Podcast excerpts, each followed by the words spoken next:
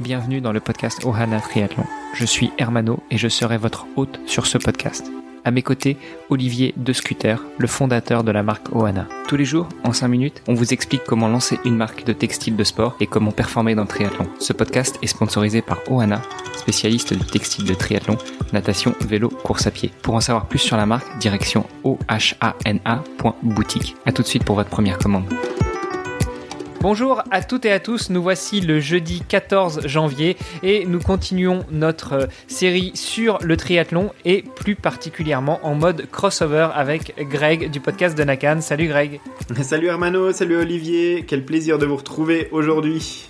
Salut Greg. Olivier, comment vas-tu aujourd'hui? Bah écoute, je vais très bien. Euh, ravi de pouvoir euh, partager encore une fois un épisode avec euh, notre ami Greg. Ouais, alors justement, je t'ai donné un petit peu la parole parce que là, je pense que tous les deux, nous allons passer en mode mute et nous allons laisser parler notre expert de la technologie, de, des chiffres, des statistiques. Greg, de quoi a-t-on besoin à l'entraînement et surtout en compétition en termes d'objets connectés pour une compétition de triathlon? Que l'on parle de cours, de moyen ou de longue distance.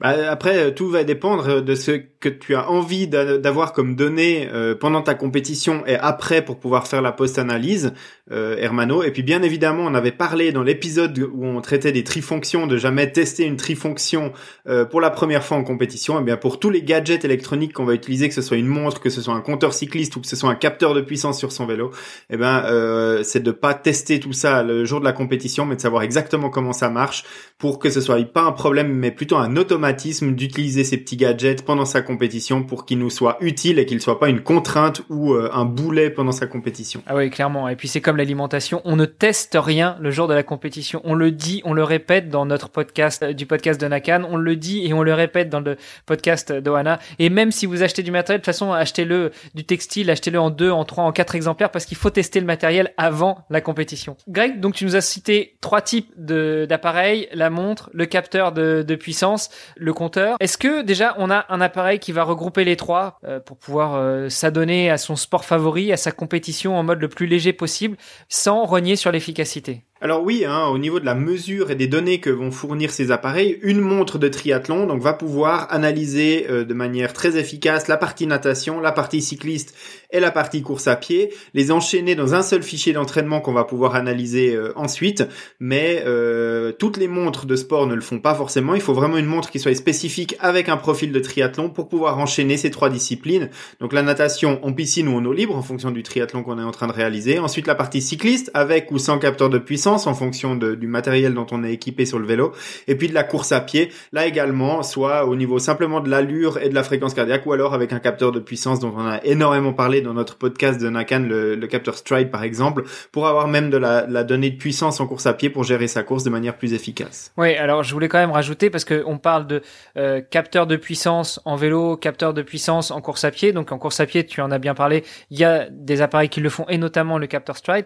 Euh, en vélo, comment est-ce qu'on fait pour mesurer sa puissance bah, on utilise un capteur de puissance. Il y a un marché qui est euh, maintenant assez développé hein, sur la partie cycliste. On peut avoir des capteurs de puissance un peu partout sur la transmission de son vélo. On peut en avoir intégré dans les pédales, euh, dans le pédalier, dans l'axe de pédalier. On peut en avoir dans intégré dans les plateaux et euh, même dans le, dans moyeu de la roue arrière.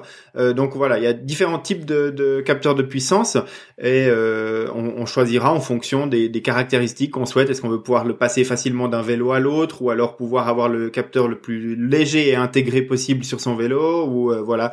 Et en fonction on choisit le, capteur qu'on souhaite utiliser euh, sur son vélo. Puis lui va donner des indications exactes de puissance donc à quelle force on, applique sur les pédales avec quelle rotation euh, donc quelle cadence de pédalage. Tout ça ça donne la puissance en watts. Et ça c'est une donnée très importante pour travailler dans la bonne zone dans la bonne intensité et à l'entraînement et surtout pour gérer sa compétition. Pour ceux qui seraient peut-être un peu moins familiers avec ce, ce genre d'accessoires quel est l'intérêt finalement de pouvoir calculer euh, sa puissance si on a déjà par exemple euh, sa vitesse? Alors euh, à vélo hein, notamment, lorsqu'on est en train de, de, rouler à plat avec un vent favorable, on n'aura pas du tout la même vitesse à une intensité donnée que euh, en montée avec le vent dans la figure.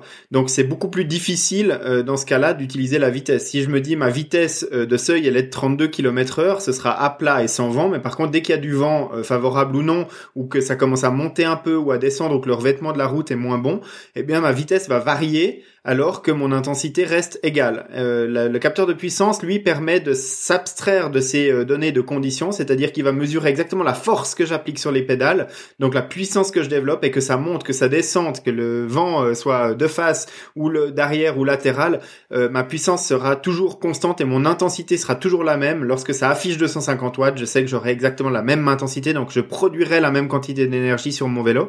Donc ça permet de gérer sa, sa compétition. Si je sais que je dois avoir une intensité de de X, Y ou Z. Hein. Euh, je sais à l'entraînement que je tiens 40 km à vélo euh, sans exploser et en étant capable de courir 10 km après à, 280 watts par exemple. Eh bien pendant ma distance olympique, eh bien je vais mettre 280 watts euh, ou en tout cas essayer de m'y tenir le, plus près possible sur mon vélo. Et puis comme ça, je sais que j'aurai une intensité qui sera exactement dans la cible, que ça monte, que ça descende, que je sois en train de drafter ou pas, peu importe. Je sais que je serai à fond et puis que je gère le mieux possible ma compétition sur le vélo. Ah, moi, j'ai hâte que on puisse, comme dans les voitures, appuyer sur un petit bouton et puis le régulateur de vitesse ou plutôt le régulateur de puissance se mette en route et brrr, on appuie euh, juste comme il faut. Bah, écoute, ça existe déjà. Ça s'appelle le, mode euh, erg sur les home trainers, c'est-à-dire que tu peux faire des séances d'entraînement où tu dis maintenant pendant 10 minutes je veux faire 250 watts et ensuite pendant 10 minutes je récupère et je fais plus que 120 watts. Et puis lui, automatiquement, il va te régler la résistance pour que tu sois exactement dans les cibles que tu as définies pour travailler tes zones de puissance. Alors bien évidemment, c'est pas disponible encore sur la route, mais euh, tu peux t'entraîner pendant les, les longs euh, mois d'hiver euh, dans ton salon avec ton home trainer qui est connecté et qui règle automatiquement la résistance mécanique pour que tu sois pile poil dans la cible. Quand ça arrivera en compétition, moi j'ajouterai ça avec les petites roulettes puisque nos auditeurs n'ont peut-être pas compris, mais si vous écoutez le podcast de Nakan, vous saurez que j'ai du mal à tenir à l'équilibre, donc je rajouterai aussi cette option-là sur mon vélo. Je pense que pour, pour clôturer sur les, sur les capteurs de puissance, il y a effectivement plus plusieurs critères euh, que mentionnait Greg tout à l'heure. Euh, je pense qu'il y a le prix aussi quand même qui, peut influencer pas mal. Euh, ça vaut peut-être la peine de le souligner parce que finalement un capteur de puissance ça peut quand même coûter assez cher. Alors oui c'est sûr, hein, un capteur de puissance c'est un certain investissement. c'est à peu près comparable à une paire de roues de, de moyenne gamme. Hein. On est on oscille entre entre 500 et 1000 euros pour un capteur de puissance complet sur son vélo, c'est-à-dire qui mesure les, les deux jambes. On trouve des capteurs de puissance qui mesure la puissance que d'une jambe et qui la multiplie par deux pour des budgets un petit peu inférieurs. Là, il faut faire attention parce qu'on a tendance à rencontrer des cyclistes qui ont une jambe plus forte que l'autre et on pourrait avoir des données qui sont pas tout à fait euh, correctes dans la mesure avec une seule jambe. Euh, après avoir en fonction du budget qu'on a à disposition et, ce exactement euh, ce qu'on veut faire avec son, capteur de puissance. Maintenant, moi, j'ai toujours utiliser ce message qui dit que plutôt que d'investir dans une euh, paire de roues ultra aérodynamiques, on gagnera beaucoup plus de temps sur euh, un 40 km ou un 90 km ou un 180 km en investissant dans un capteur de puissance et en s'entraînant mieux plutôt qu'en ayant du matériel très aéro mais que on sache pas gérer sa puissance sur son sur son triathlon. Donc avant de prévoir un budget pour des roues très aéro sur son vélo, il faut investir dans un capteur de puissance parce que bah, le, moteur de, du vélo bah, c'est nous-mêmes et puis si on pédale à la bonne intensité avec un vélo moins aérodynamique, on sera toujours plus efficace qu'avec un vélo très aérodynamique, mais si on gère mal son intensité. Je suis tout à fait d'accord avec toi, Greg. Je j'aurais pas pu le dire mieux que ça. euh, alors peut-être effectivement pour conclure sur euh, le capteur de puissance et pour enchaîner sur autre chose, il me semble qu'il y a d'autres moyens de mesurer euh, la puissance en course à pied. On a parlé de Stride, mais il y a aussi un autre appareil qui, à mon sens, trouve son intérêt dans une compétition de triathlon. Je veux parler de la la ceinture cardiothoracique de mesure de la fréquence cardiaque. Certaines incluent aussi un capteur de puissance, notamment dans une marque euh, américaine. Euh, Greg, est-ce que tu penses que c'est une bonne idée de partir avec son, son capteur thoracique pour mesurer sa fréquence cardiaque en compétition? Et si oui, est-ce que tu as des petits tuyaux à nous donner? Comment le placer en natation? Comment bien le placer en vélo et en course à pied? Bah, L'idée, c'est de le mettre euh, au départ de la compétition, hein, de l'avoir en place, euh, de l'avoir testé à l'entraînement en faisant un enchaînement euh, natation, vélo et puis éventuellement course à pied ensuite pour vérifier que le serrage de la ceinture est bon, donc qui, qui gêne pas la respiration, mais que le, la ceinture tient en place correctement. Et puis, euh, eh bien ensuite, c'est de, de, valider tout ça à l'entraînement. Hein. N'importe quel matériel, euh, on va le valider à l'entraînement. On parlait des montres de triathlon au début de cet épisode. Euh, essayez le mode triathlon de votre montre de sport euh, à l'entraînement. Essayez de faire des enchaînements, même si c'est pour les, les, les, fonctions de base, hein, pour les valider. Une fois le soir devant votre TV, bah, vous prenez votre montre puis vous faites des simulations de triathlon pour voir comment ça fonctionne, savoir quel bouton appuyer quand, pour pas le jour de la compétition lorsqu'on arrive en, transition, on a mille choses à penser. On ne doit pas avoir encore à réfléchir comment elle marche cette montre, où est-ce que je dois marquer que j'ai fini ma natation, etc. Parce que voilà, on va perdre du temps, on va s'énerver pour rien, on va perdre de l'influx, ce sera pas top. Il faut que ça soit vraiment un automatisme.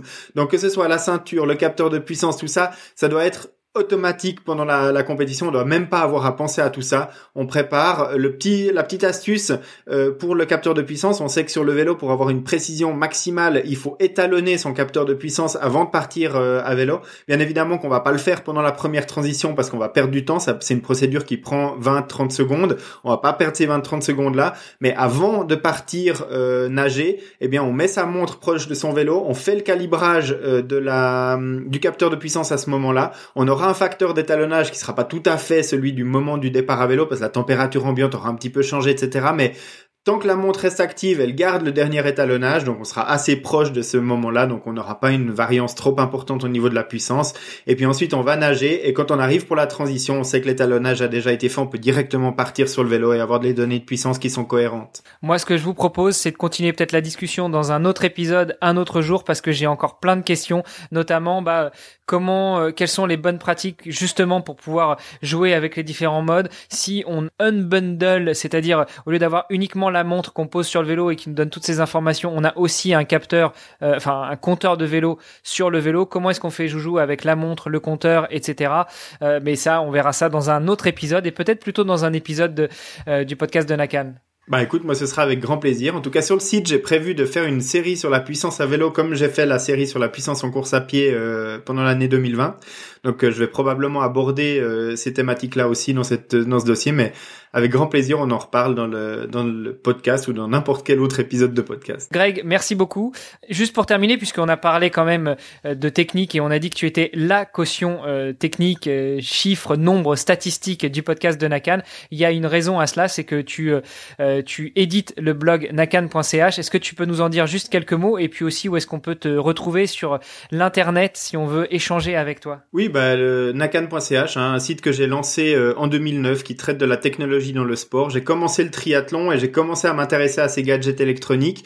Et puis, euh, bah, j'étais euh, de cette génération blog et j'ai commencé à parler de ma passion. J'ai parlé aussi euh, du matériel que j'utilisais. J'ai vu que ça intéressait plusieurs lecteurs et donc voilà, ça a commencé comme ça. Et maintenant, je décortique les objets technologiques dans le sport d'endurance, peut-être même un petit peu plus aujourd'hui. Et puis, bah, voilà, ça me passionne toujours autant, donc j'en parle toujours avec autant de passion. Et je vous remercie de m'avoir invité pour ces quelques épisodes pour échanger à ce propos. Bah, c'était un plaisir. C'est nous qui te remercions, Greg, euh, pour ton temps. Merci. Merci. À bientôt. Ciao, ciao. Salut, salut. Ce podcast est sponsorisé par Oana. Pour en savoir plus sur les textiles et les valeurs de la marque, rendez-vous sur oana.boutique. O-H-A-N-A.boutique. À tout de suite pour votre première commande.